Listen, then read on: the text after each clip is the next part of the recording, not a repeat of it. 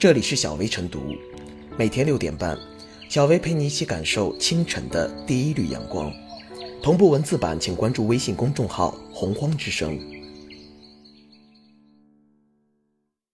本期导言：过去每瓶一百片装，零售价十六元，今年换成十五片独立包装，零售价二十五点七元。冠心病救命药硝酸甘油单片涨价近十一倍。北京益民药业公司心脑血管类主打产品硝酸甘油系列，一直占据全国该产品的百分之七十的市场。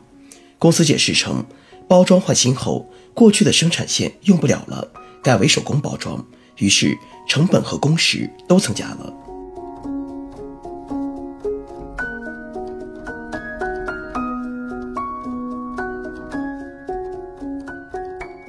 换个马甲涨十一倍，药价岂能任性？为什么换包装？因为开了瓶以后有保质期，一百片一瓶，很多都浪费了。改少以后不浪费了。而为什么换个包装就涨价？对方解释，过去定价过低，如今涨价，一方面是换了新包装，过去一百片生产是单独定制的机器自动生产线，现在换新包装后，过去的生产线用不了了。改成了手工包装，所以生产效率也受到影响。过去一百片包装大概一周能生产三批，现在改了新包装后，一个月生产一批，所以整个包装成本和工时也都增加了。整件事情有很多荒唐之处。首先，自然是价格，换包装换生产线，增加成本是必然的，售价上有所变动也可以理解。现在人工成本又比较高，不能要求药品不涨价，但这么个涨法就不是所谓增加成本能解释的，而是一种恶性涨法，是对患者的一种直接伤害，非常之粗暴。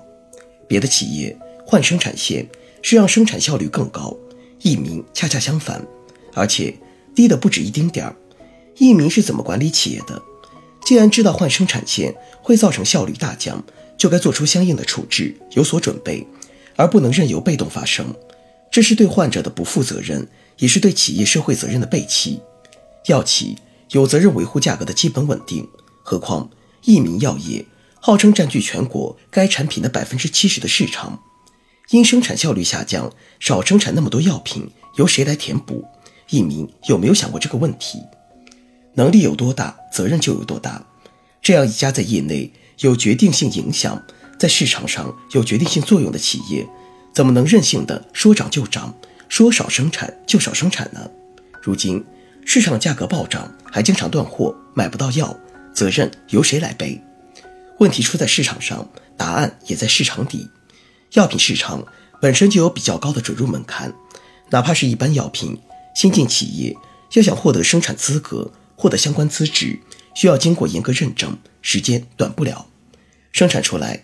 想进入市场、进入医保，又需要比较长的周期，缺少足够多的后来者，所以市场竞争法则有时会失灵，这就导致药品有时呈现出一种非理性的状态。同样的药，价格相差悬殊；同样的药，不同的包装，价格相差悬殊。换个马甲就涨价的事，不是一两回了，已经成为药企淘汰低价药的一种惯用手法。显然，这些都给了益民。说涨就涨，让市场被动接受的底气，这件事立了一个坏榜样。如果靠换换包装、换换名字就能把老药弄得跟新药一样，就能卖出天与地差别的价格，那还有谁愿意创新呢？都来投机取巧好了。如果大家都以自己的市场地位说事，那么垄断企业是不是可以把价格抬到天上去？市场份额高的企业就可以为所欲为？那么谁来照顾民生呢？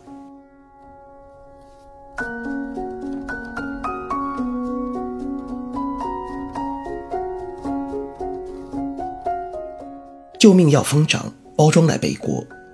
一大瓶的救命药换了精致的分包装，价格就上了天。这种挣快钱的手法，在普通商品领域，也就是个见仁见智的道德话题，爱买不买，周瑜打黄盖。但如果用在药品领域，尤其还是救命的常用药，未免有些趁火打劫。客观地说，硝酸甘油单片涨价不是没有合理性，比如原料暂时性断货，导致终端价格水涨船高，换包装带来成本上扬。硝酸甘油大多是在心绞痛发作时含服，一百片装的大瓶药开封后往往会造成浪费，换成小包装未尝不可。不过，从终端价格来讲，药价翻了多倍，甚至在很多城市出现一盒难求的状况，恐怕就不能仅仅靠市场的无形之手来调节供求了。硝酸甘油这种药品，对冠心病患者来说是性命攸关的刚需，买不买得起，买不买得到。是生命权益上的问题。从这个意义上说，相关职能部门有两重责任：一是拓宽原料药供应渠道，打击原料药垄断涨价行为；二是落实终端价格监管。不挣钱固然不合理，狮子大张口也要遏制。即便涨价，公共财政恐怕也应稀释或分担一部分，而不应该让消费者和药厂厮杀博弈。近年来，救命药自己喊救命的例子不少，像乙酰蛋白、他巴唑、放线菌素 D、促皮质素等，都出现过不同程度的短缺现象。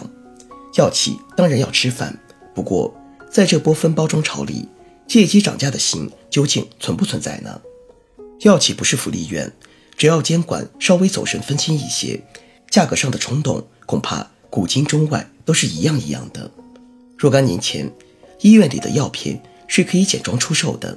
今天，终端分装密封的技术更为进步成熟，医院或药店里反而买不到那种需要多少买多少粒的药片。这究竟是药品领域的进步，还是某种利益裹挟？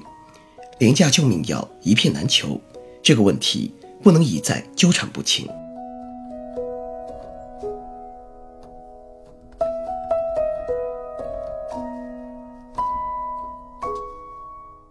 最后是小薇复言，药还是原来的药，只是换了包装，其价格一路狂飙，而且还断货，这样的现象令人难以接受。